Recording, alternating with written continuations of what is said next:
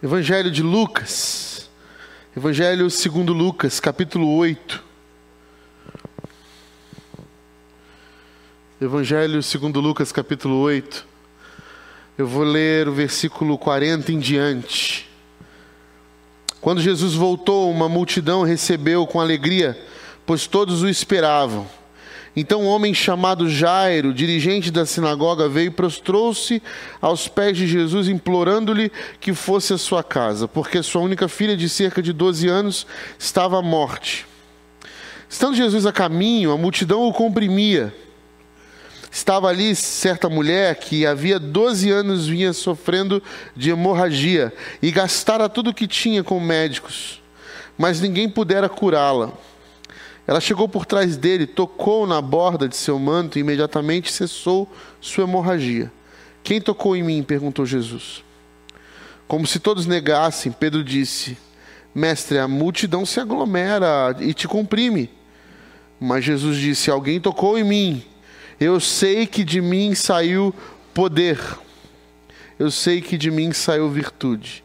Então a mulher, vendo que não conseguiria passar despercebida, veio tremendo e prostrou-se aos pés, aos seus pés. Na presença de todo o povo, contou porque tinha tocado nele como fora instantaneamente curada. Então ele disse: Filha, a sua fé a curou. Vá em paz. A sua fé a curou. Vá em paz. Obrigado, Senhor, pela sua palavra. Fala conosco mais uma vez, em nome de Jesus. Amém. Desde domingo à noite passada, eu estou falando sobre é, discípulos de Jesus, sobre sermos discípulos de Jesus e o que isso significa num Brasil evangélico que vivemos hoje, um Brasil que caminha para ser de grande maioria evangélica, o que isso significa. E nós falamos algumas coisas no domingo a noite passado eu falei alguma coisa. Hoje, domingo de manhã, estou agora na terceira parte que eu acredito ser importante. De domingo à noite passado eu falei sobre a importância de nos discernirmos dentro da multidão de que segue a Jesus.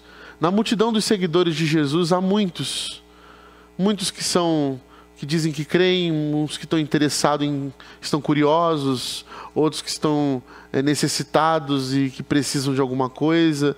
Mas na multidão também tem os discípulos, e os discípulos estão lá. E esses discípulos têm responsabilidades. E a gente falou um pouco sobre isso. Hoje de manhã é, falei da importância de se reconhecer discípulo de Jesus com a fé que Jesus professava. A fé em Jesus é uma fé que não simpatiza com o discurso de ódio. É uma fé que tem um discurso amoroso.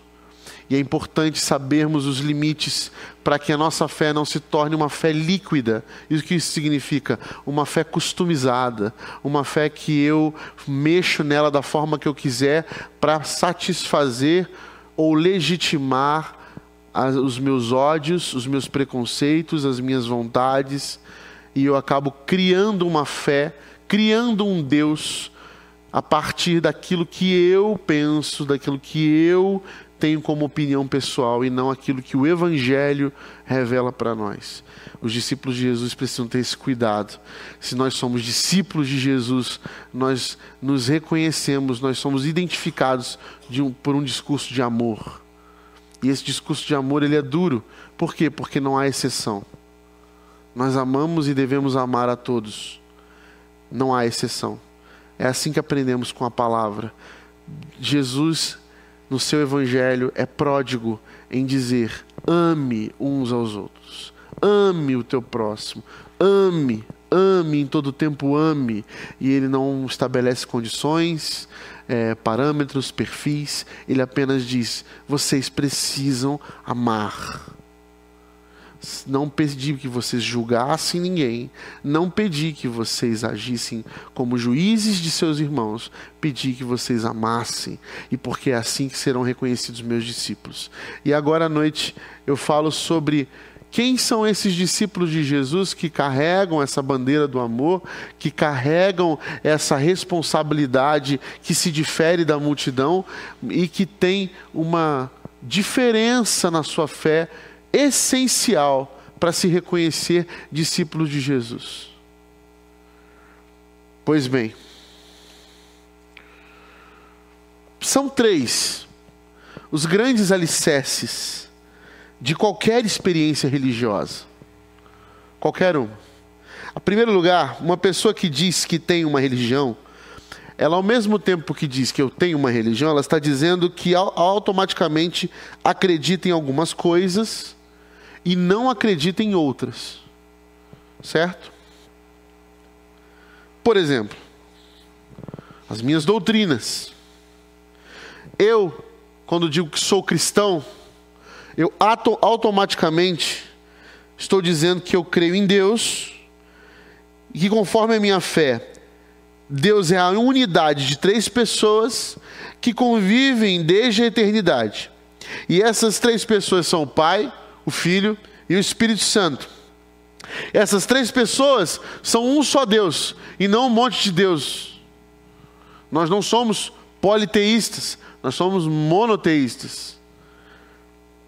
Se eu sou islâmico, eu já não creio nisso. Eu, se eu sou judeu, eu também já não creio nisso. Então, quando eu digo que eu sou cristão, eu digo também que creio, por exemplo, na ressurreição de Jesus Cristo, sua ressurreição física, visível.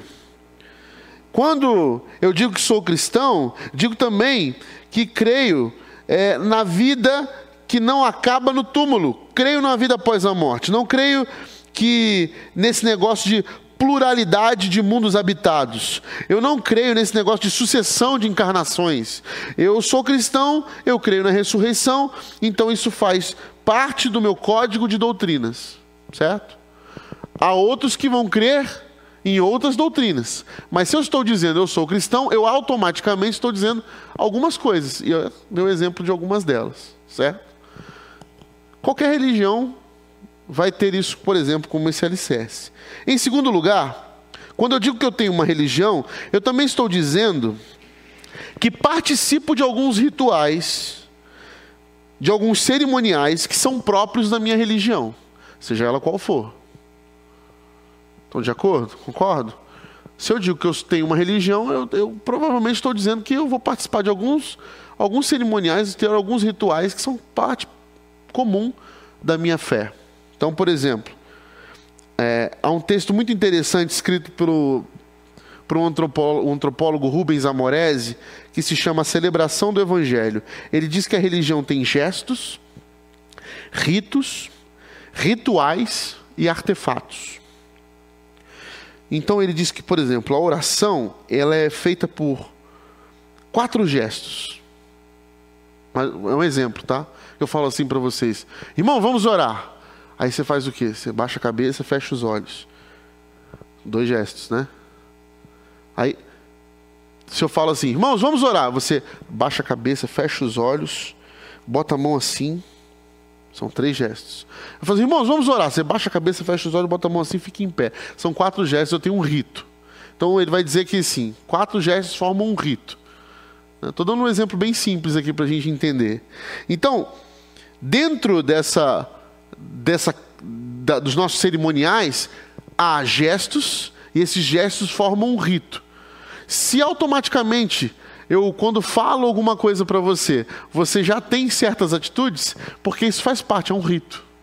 As pessoas, por exemplo, que não conhecem, que não fazem parte, sentam aqui, vamos conhecer como é que a igreja batista senta aqui, ela provavelmente vai estar de olho nas pessoas que já estão aqui há algum tempo. Então, por exemplo, a gente vai falar, vamos é, cantar. As pessoas já vão imaginar que eu vou ficar de pé, vou cantar. Eu canto aquela canção. Algumas vão levantar as mãos, outras não, outras vão é, fechar os olhos, vão cantar aquilo. São formados assim os nossos ritos dentro de um cerimonial. Então, nós temos o rito da oração, o rito da consagração, certo? Às vezes a gente vem aqui e traz um neném aqui na frente e o consagra. O que isso quer dizer? Consagrar quer dizer que nós estamos elevando ele ao, ao âmbito celestial e os anjos o pegaram e sua alma está guardada. Não. Consagração é dizendo assim: nós estamos aqui dizendo que essa comunidade se torna responsável também pela educação religiosa é, e fé daquela criança. Ou seja, nós, como comunidade, vemos essa criança como nossa criança e nós queremos ajudá-la no caminho da fé cristã. Então, isso é uma consagração, estou consagrando. O casamento, por exemplo, há um momento de consagração entre que os noivos, depois de trocarem os seus votos, promessa, nós oramos com os familiares, impondo as mãos sobre eles e consagrando aquele casal para uma vida é, aos pés de Cristo. Então, com, é, ao rito da consagração, ao rito da proclamação, né? Antigamente nas igrejas tinha muito isso. É, eu vou falar para você que eu sinto falta um pouco disso, tá? Eu sou, eu, eu, eu, me converti em igreja muito tradicional, muito conservadora, e às vezes alguns ritos me fazem falta. Eu lembro uma vez que na igreja onde eu frequentava havia é, leitura responsiva da palavra de Deus. Então vinha um irmão convidado, ele vinha aqui à frente, não sei se os irmãos vão se identificar com isso aí, e ele fazia uma leitura é, alternada dos versículos, né? Estou vendo que alguns irmãos aí já fizeram isso. E aí a gente lia ele lia, os irmãos liam, aí acompanhavam. Né? Eu, eu sinto falta, eu achava bonito a, a gente se recitar um salmo, a comunidade toda. Vou falar com o Fábio, se ele aderir, a gente faz de vez em quando aqui também. Não conta nada para ele ainda não, tá bom?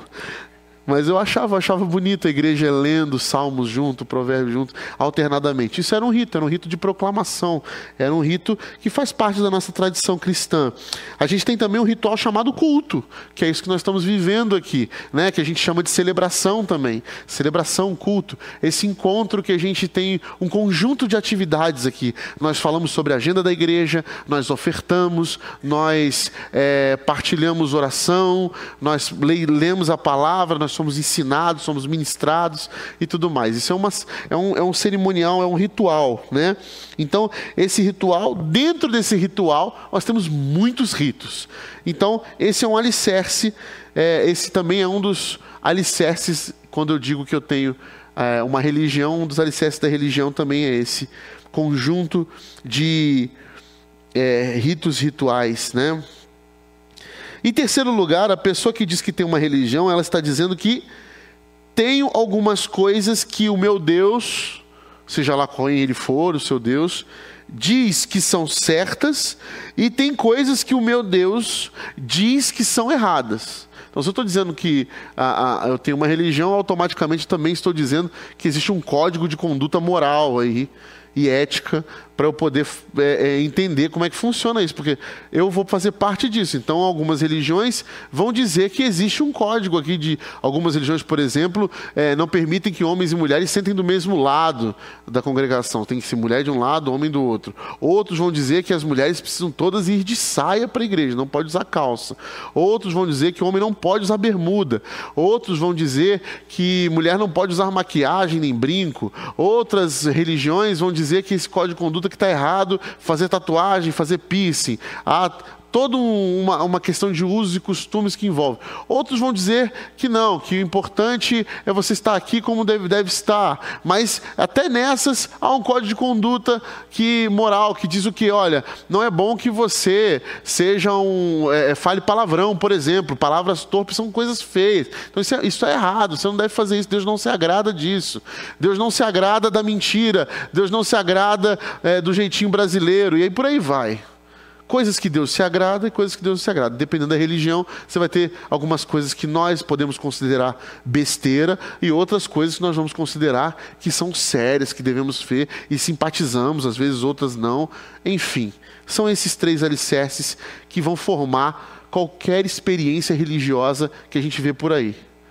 Nós vamos ter sempre a base desses três alicerces. Algumas coisas que o meu Deus, por exemplo, coíbe, proíbe e até mesmo pune porque fizemos coisas erradas e outras coisas que o meu Deus diz que são certas e que inclusive ele encoraja, estimula e que faz que são faz com que as coisas que nós fazemos continuem sendo certas, ele abençoa para isso. Então, quem diz que tem uma religião está dizendo três coisas praticamente automaticamente. Primeiro, eu tenho minhas crenças, Segundo, eu tenho os meus rituais. E terceiro, eu tenho o meu código de conduta de comportamento moral. Nós cristãos temos tudo isso. Temos alguns exemplos aqui, por exemplo. Muito embora, no meu entendimento, das religiões que existem no mundo, o cristianismo, em tese, ou seja, em teoria, é a que menos está presa em crenças, rituais e códigos morais. Que menos está fixada nisso. Por exemplo, o que, que nós cremos?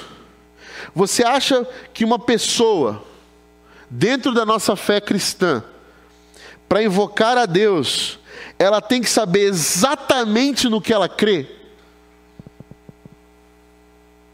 Sim ou não? Uma pessoa dentro da fé cristã, vou fazer a pergunta de novo. Você acha, meu irmão, minha irmã, que para ela invocar a Deus, ela precisa saber exatamente no que ela crê? Vou dar mais exemplos para facilitar. Essa pessoa que quer invocar a Deus, por exemplo, ela precisa saber se ela é calvinista ou se ela é arminiana. Está ficando claro agora, né? Por exemplo, ela tem que saber explicar a diferença entre salvação, redenção, santificação, justificação, glorificação. Está ficando difícil, né? Tudo isso é fé cristã, tá, irmãos? Fé cristã, teologia bíblica. É, é, essa pessoa que quer invocar a Deus, ela tem que saber, por exemplo, se ela é pré-milenista, pós-milenista, amilenista. Está piorando, né? imagina ter que saber isso tudo para invocar a Deus. Ela tem que saber, por exemplo, se ela é pós-milenista, pré-tribulacionista, ou se ela é pós-milenista, pré-tribulacionista ou pós-tribulacionista. Porque ela também pode ser pré-milenista, pós-tribulacionista, mas ela também pode ser pós-milenista, pré-tribulacionista, mas ela pode ser só amilenista. E se ela conseguir decidir se ela é pré-milenista, pós-milenista ou amilenista, alguém ainda pode perguntar para ela e dizer assim: Mas você crê na predestinação? E ela está tentando invocar Deus nesse ponto aí. E se ela responder que sim, alguém dirá: Mas você é ultralapsariana, supralapsariana ou infralapsariana? Fé cristã. Não deu, né? Aí nesse momento aí você já não sabe nessa altura se a pessoa já sabe se mais é, é de qual religião que ela é ou não. Se ela sabe se isso tudo é religião, que isso tudo está dentro do, do cristianismo. Tá, dentro do cristianismo. Meu Deus, eu tenho que saber isso tudo então para poder invocar a Deus? Preciso? Não. E sobre os nossos ritos e rituais? Aqui nós temos os nossos ritos e o nosso ritual. Mas se a gente fosse, por exemplo, para uma igreja lá na África cristã, sabe, na África Central cristã. Eu estive em algumas igrejas na, nas regiões da África que a gente chama de África cristã, no, em Cabo Verde. E se a gente fosse, por exemplo, lá para dentro de uma, de uma igreja numa aldeia, eu tive essa experiência, uma experiência muito, muito legal. Dentro de uma aldeia, uma igreja batista dentro de uma aldeia, uma igreja cristã batista dentro de uma aldeia. Vocês acham que os ritos e rituais deles são exatamente iguais aos nossos aqui? Não, não são, gente. Não são. É um negócio completamente diferente. É impressionante. Vocês, inclusive, podem achar até que é outra coisa quando estiver lá. Mas é um negócio muito interessante. Porque é completamente diferente. O nosso ritual, que chamamos de culto, ele é completamente diferente. Agora, a gente não precisa ir muito longe, não. Não precisa ir muito longe. A gente pode ir para outros lugares. De, com outras igrejas cristãs, celebrando o culto no domingo até próximo a nós. Você conhece o Brasil mais aí? Já teve outras experiências é, cristãs de culto de domingo? Você pode dizer que é, os cultos são diferentes, muito diferentes entre si, certo? Código de conduta moral. Por exemplo, nós aqui temos um código de conduta moral, obviamente. Mas se a gente for na Nazareno Central, aqui do lado, nossa irmã vizinha aqui, ela, ela tem ali alguns códigos de conduta moral bem diferentes do nosso, inclusive. Então a galera que, que por exemplo, tem uma, tinha uma igreja bola de neve, né? Não, mas na época que eu era seminarista, lá em São Caetano, era vizinha a nossa igreja. Eu não sei, Calel, se na Nazarena é assim. Por isso que eu, não, eu mudei para Bola de Neve, porque lá eu tinha certeza que era. Lá eu não podia, por exemplo, eu conheci uma menina lá na época, era solteira, eu falei, eu queria namorar com essa menina. Ela falou, você tem que falar com o meu, com meu é, chefe espiritual aqui e tal. Tinha um cara que era...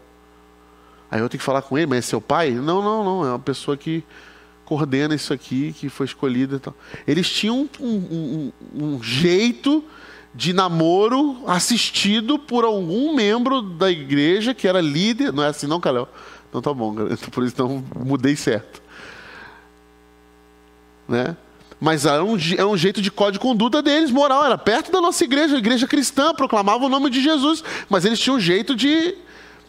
Já na outra igreja, a, a igreja Ceifa, que era de Santo André, por exemplo, lá eles tinham a corte. Tem corte na Nazareno, Calel? Tem. Ó, na Nazareno Central tem corte. O que, que é a corte? Você namora, mas você não pode beijar na boca, você tem que ficar só de boa ali. Então, se é um cara que gosta de beijo na boca no namoro, esquece né? Não é, a Nazareno não é o seu lugar. Agora, se você é tranquilão, você quer só namorar para trocar ideia, tudo mais, deixar beijo na boca para depois do casamento também, junto com outras coisas, aí você pode é, ir na Nazareno, que lá libera, né? Isso, Calel, mais ou menos, né? É um código de conduta moral que eles têm lá que nós não temos aqui, por exemplo. Né? Ah, mas aqui é bagunça? Não, nós temos o nosso aqui também. Se alguém quiser namorar as filhas do Rubem, por exemplo, vai ter que jantar na casa dele e trocar uma ideia com o cara. Não é não, Rubens? Eu tenho o meu, meu código. Né? Não é, não é assim também, não é várzea. Mas nós cremos de outra forma, é diferente. Né?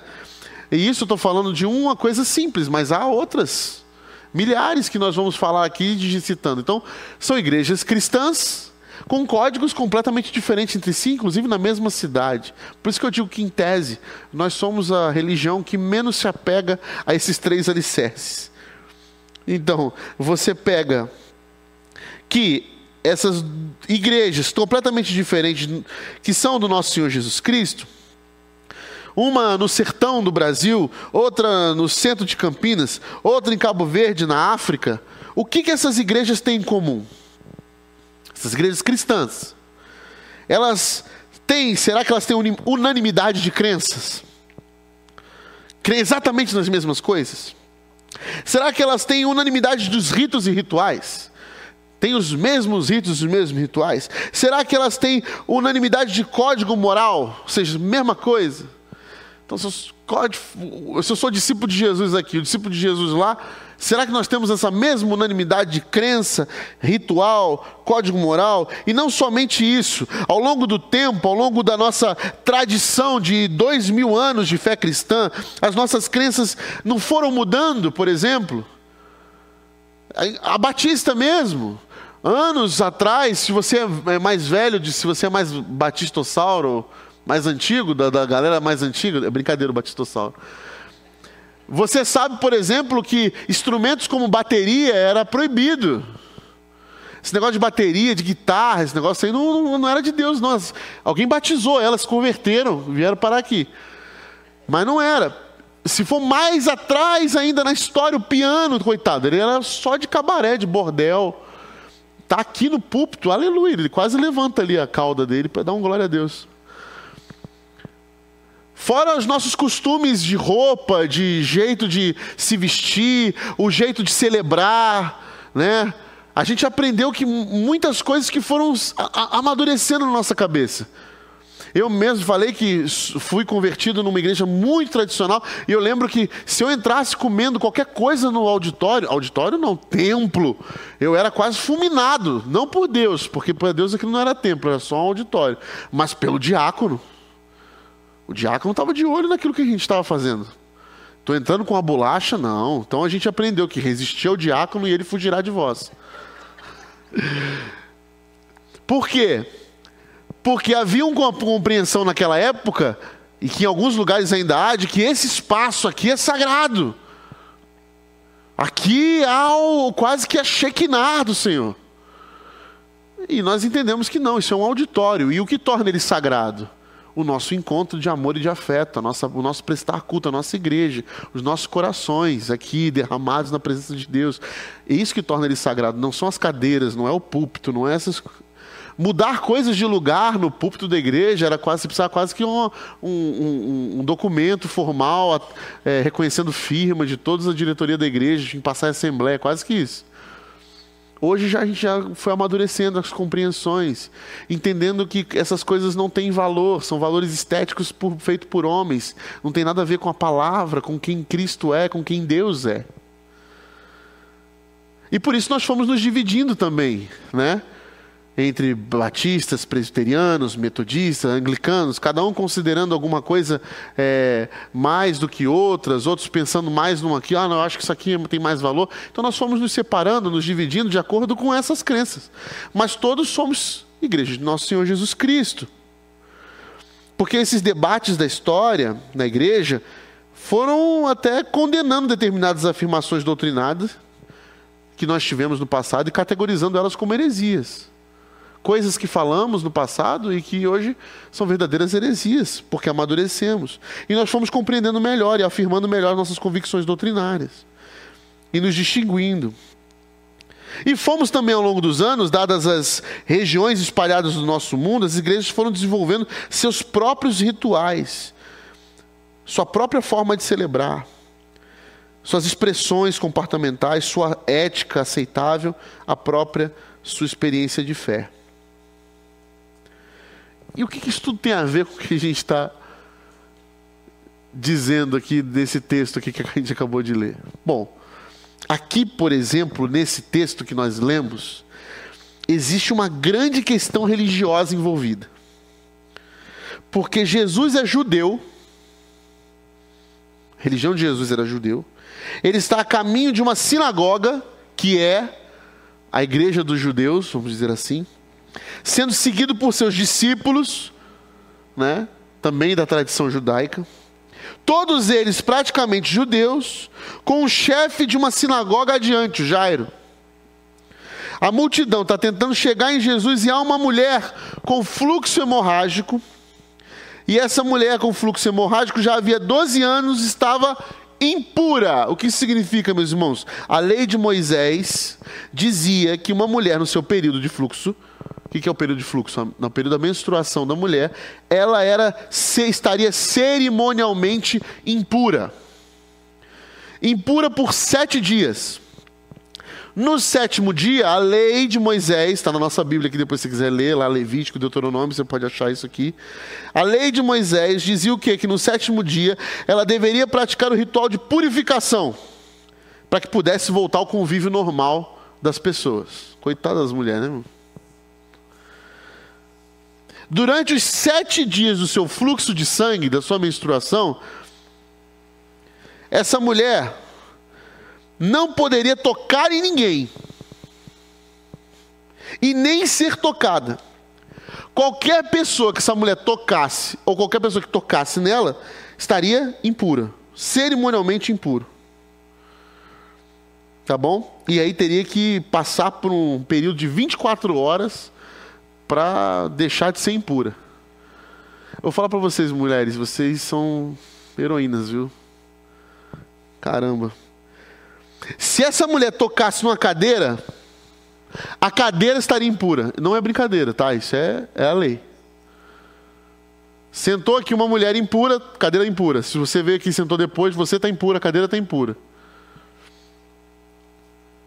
E qualquer que sentasse na cadeira ficaria impuro e teria que passar pelo ritual de purificação para poder ser considerado cerimonialmente puro novamente e voltar ao convívio de todo mundo. Mas essa mulher está impura não apenas por sete dias, ela está impura há 12 anos. E ela sabe que está impura, obviamente. Mas mesmo assim, ela se mistura com a multidão e sai em direção para tocar em Jesus. Ela deixou todo mundo impuro naquele lugar lá. A galera comprimindo lá, ela falou que eu vou tocar em Jesus e vocês vão ficar impuros. Ousada.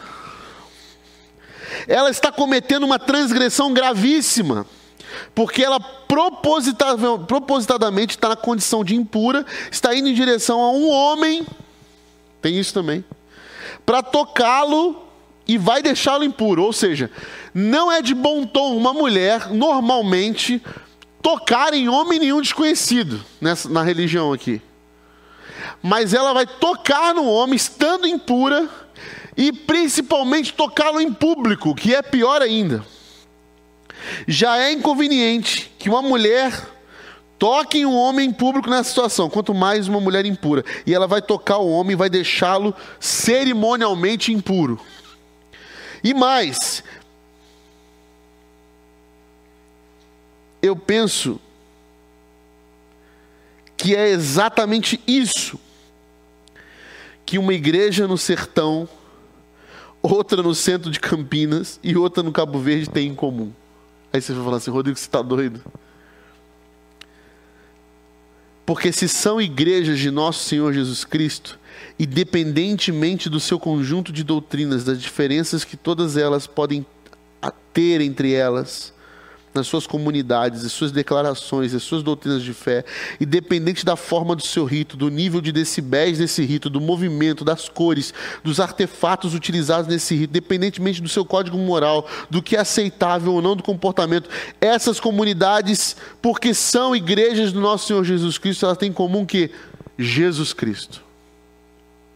E elas se reúnem, e elas proclamam, e elas invocam, e elas adoram a Jesus Cristo. E sabem que estão ao redor do Cristo ressurreto. E sabem que Jesus Cristo está vivo. E que ele pode ser tocado, e quando ele é tocado, elas são também tocadas e também são curadas. Porque quando ele toca, ele, ele é tocado, ele cura e ele salva. E é isso que é ser igreja de Jesus Cristo. E é isso que essa mulher sabe, que não importa quais são os rituais, quais são as religiões, ela sabe que ele é o Cristo e é ele que eu vou tocar, porque se eu tocar nele, essa minha experiência de tocar no Cristo é a única experiência que eu preciso para ser salvo e ser, e ser curado.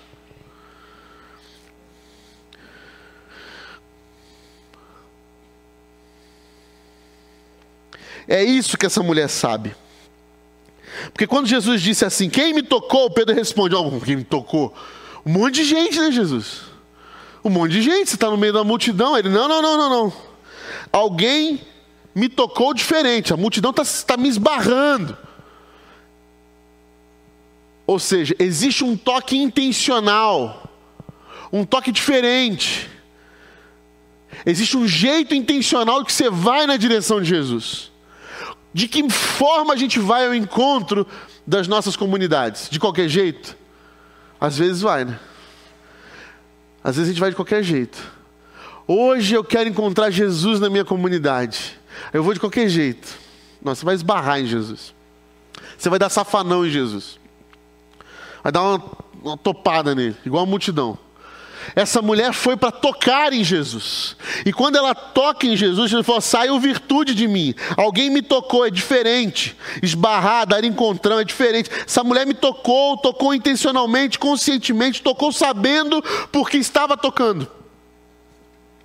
E esse consciente, intencional e lúcido, Jesus qualifica como toque de fé. Toque de fé. Essa mulher tocou com fé. O que, que ela sabia, meus irmãos e minhas irmãs?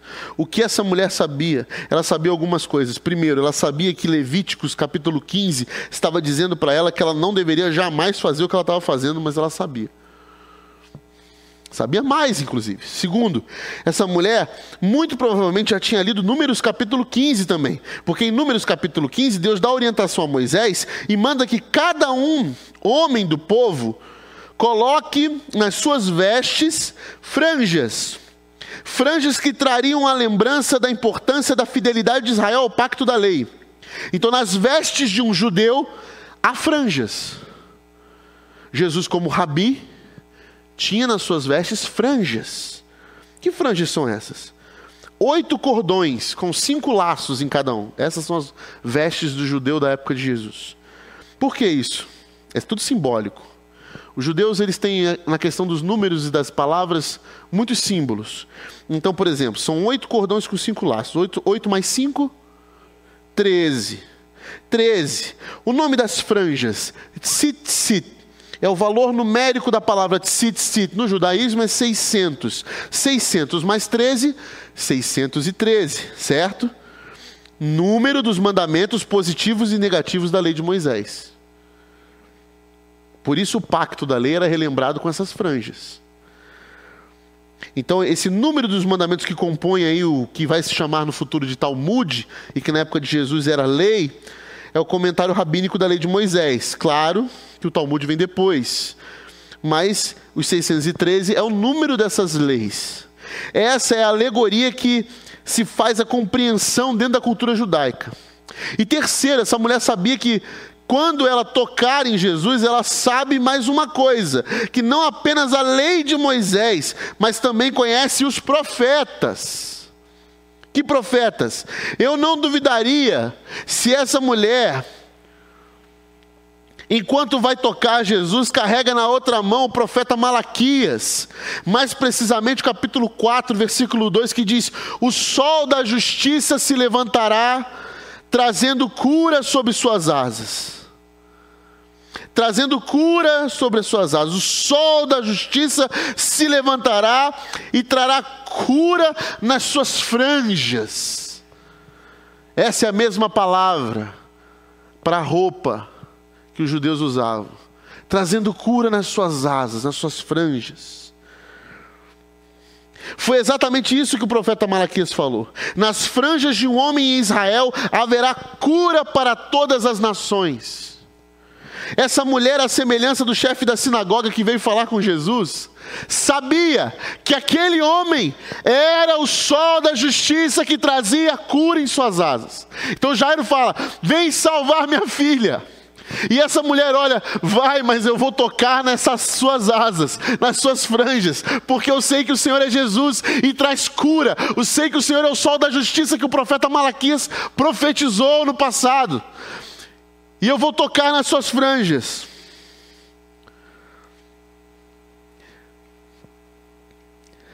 É como se essa mulher está olhando para Jesus Cristo de Nazaré e dizendo: Povo, vocês não entenderam, vocês estão dando esbarrão, vocês não estão tendo uma experiência real com Jesus, vocês nos dizem que são discípulos de Jesus. Eis aí o sol da justiça que traz cura nas suas asas. Vocês não estão vendo quem está passando no meio de vocês? É o sol da justiça, ele traz cura em suas asas. Ele traz cura sobre suas franjas. Assim como João Batista diz: Eis o Cordeiro de Deus que tira o pecado do mundo. Porque essa mulher enxergou e por isso que Jesus diz: A sua fé te curou, a sua fé te salvou. Que fé! Que fé, meus irmãos!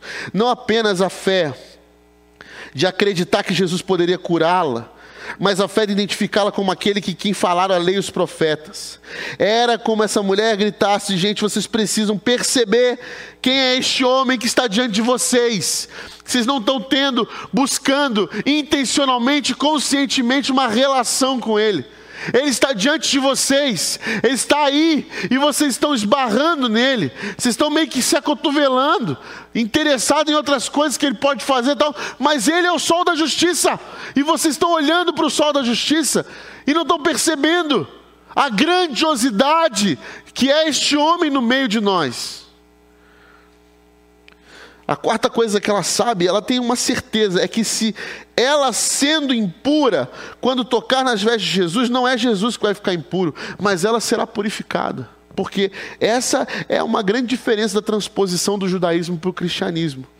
No judaísmo, quem toca em algo impuro, fica impuro. No cristianismo, aquele que está cheio do caráter de Cristo e do Espírito Santo de Deus, quando toca no impuro, não fica impuro, purifica o impuro.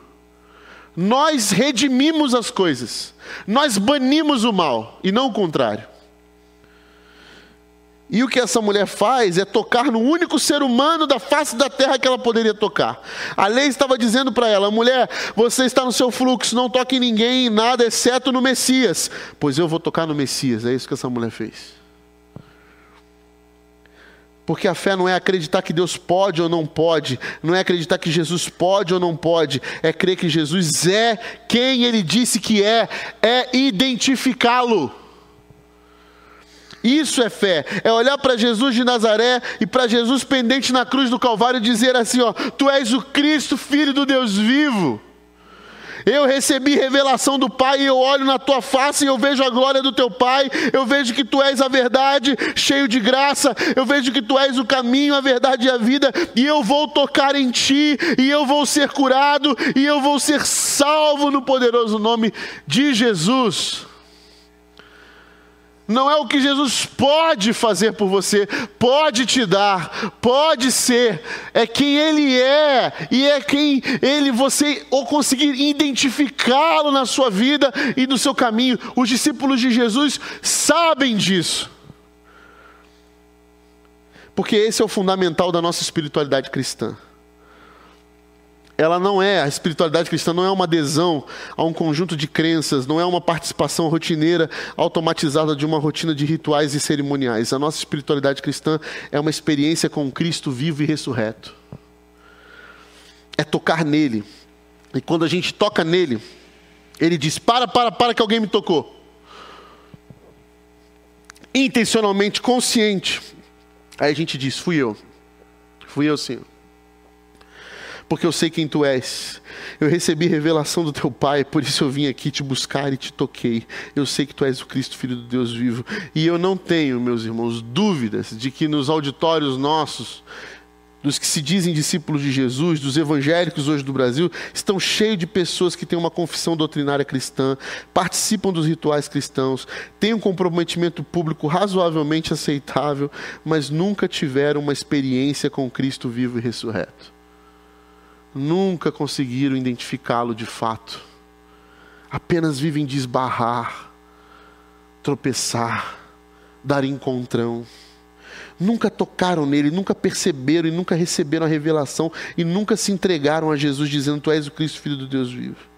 Só uma pessoa que eu devo tocar és tu. Só há um único diante de quem eu devo me ajoelhar és tu. Só há um único digno da minha adoração és tu. Só há um único capaz de me curar e me salvar és tu. E tocar e ser tocado e ser curado e ser salvo. E Jesus olhar nos seus olhos e dizer: A sua fé te curou, meu irmão.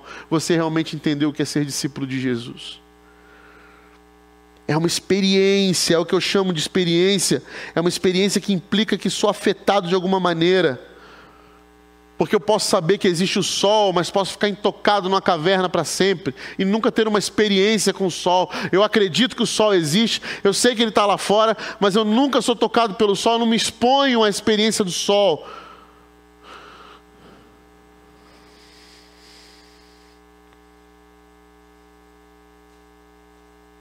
Eu posso, por exemplo, estar num casamento movido a esse tipo de relação em que eu desenvolvo rituais mecânicos, mas não sou mais afetado, não tenho mais uma experiência profunda de amor. Eu posso estar num jantar romântico e vidrado no meu celular, eu no meu, ela no dela, e a gente não ter nenhum tipo de experiência de troca. Eu posso estar numa roda de conversa onde muita gente feliz e a minha cabeça está presa nas minhas próprias agonias e depressões sem ser afetado pela alegria ou pelo o contágio. Eu posso vir aqui todo domingo. Eu posso ser o, o mais frequente. E nunca, nunca ter tido a experiência de tocar em Jesus Cristo de forma intencional, consciente e ser tocado de volta por Ele e ser curado.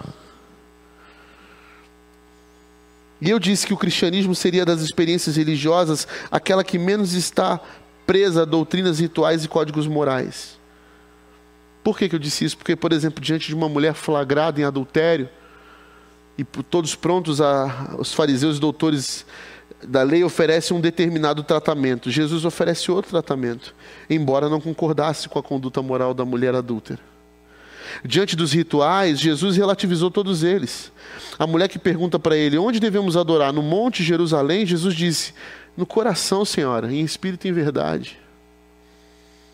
Porque é lá que os verdadeiros adoradores adoram em, em tudo o que fazem o tempo todo. E as doutrinas? Bom, Jesus diz para Pedro: O que estou fazendo agora você não sabe, não consegue entender, mas um dia você vai saber. Não é assim diante do lava-pés, onde a doutrina mandava fazer algo e Pedro, pronto para fazer, viu Jesus ressignificar aquele momento e dizer para ele: Um dia você entende. Mas uma coisa é certa: quando alguém toca em Jesus e Jesus disse esse toque foi um toque de fé, ele para. Ele para a sua rota, ele muda a sua agenda. Ele para. Ele para. Ele quer conhecer. Ele quer olhar nos olhos. E agora, embora o nosso ritual não seja importante, ele é útil. Porque existe uma grande diferença entre dizer que não é importante e dizer que não é útil. Por isso que eu digo, Quando eu saí da minha casa hoje à noite, atravessei a cidade, vim para esse auditório, vim para me expor as canções, a palavra de Deus, as minhas fiz as minhas orações, vim tocar em Jesus porque eu sei quem Ele é, eu sei diante de quem estou me ajoelhando, eu sei para quem eu, eu levanto minhas mãos, para quem rendo o meu louvor, a minha oração e o meu apelo é: antes de fazer qualquer coisa, meus amigos e minhas amigas, feche seus olhos e diz: Senhor Jesus, eu quero tocar em Ti.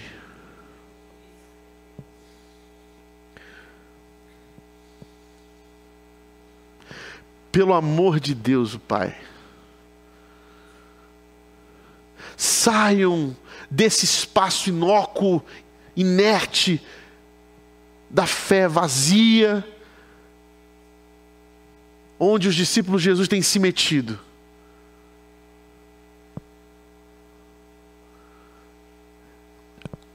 é uma busca consciente, intencional.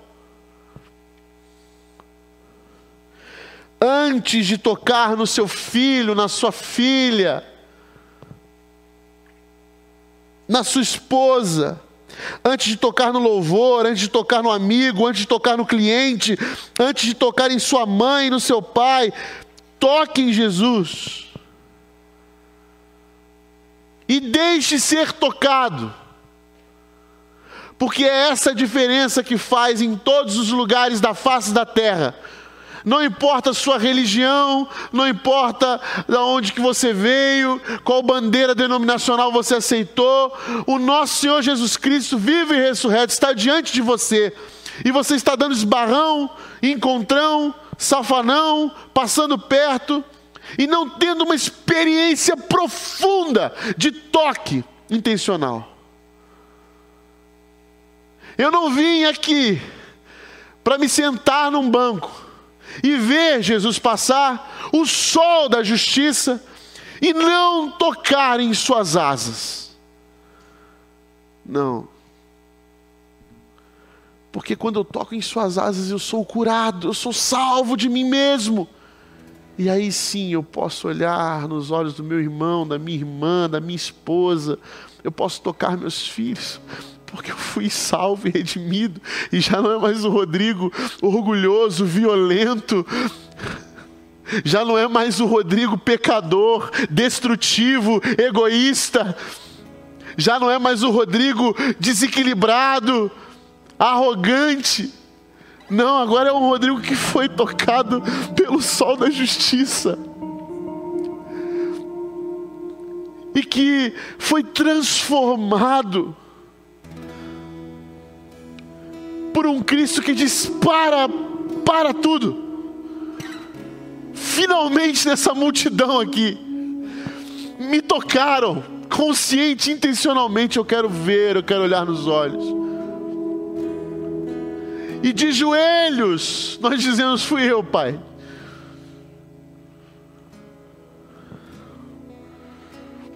Eu estou aqui para tocar em Ti. Eu estou aqui para tocar em Ti.